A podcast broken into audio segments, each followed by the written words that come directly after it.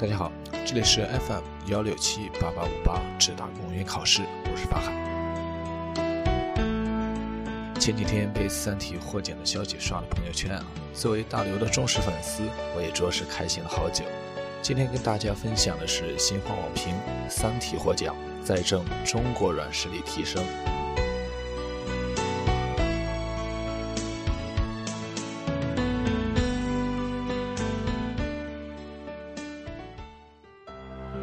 二零一五年八月二十三日，科幻文学界的翘楚奖项雨果奖第一次颁给了亚洲科幻小说《三体》，一时间，作者刘慈欣和这部小说成为了媒体和舆论谈论的高频词汇。上一次中国文学作品在世界引起热议，应当还是三年前莫言获得诺贝尔文学奖之时。与莫言获奖相似，此次刘慈欣获奖也引发网民热烈反响。一本相对小众的科幻著作受到舆论关注，这不能不说是值得深思的一件事。《三体》获奖之所以赢得这么高的关注，跟科幻文学的特征有不小关系。长期以来，科幻小说就因其瑰丽的想象、缜密的逻辑以及大量专业的科学知识叙述，赢得许多读者的芳心。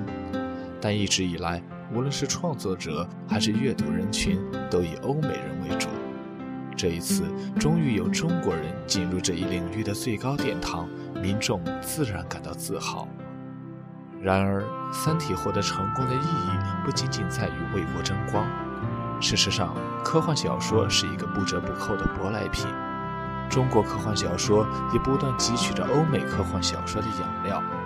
正如在《三体》之中，刘慈欣也多次提及阿西莫夫等欧美科幻作家。这既是在向这些先行者致敬，也是文化交融的很好体现。《三体》的成功显示了各种文化可以通过相互学习来促进，体现了兼收并蓄、为我所用的软实力提升之道。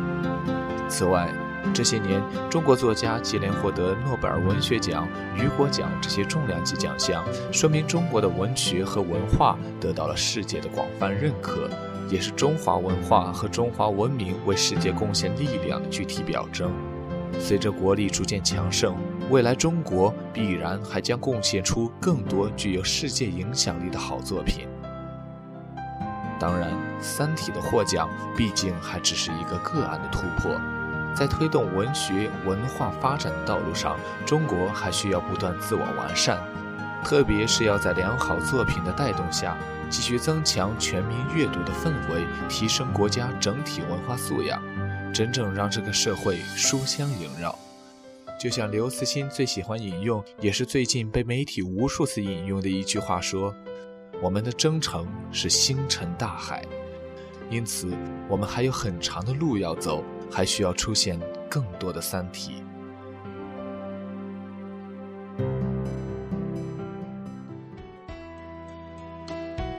三体》呢，是我最热爱的一本科幻小说，没有之一。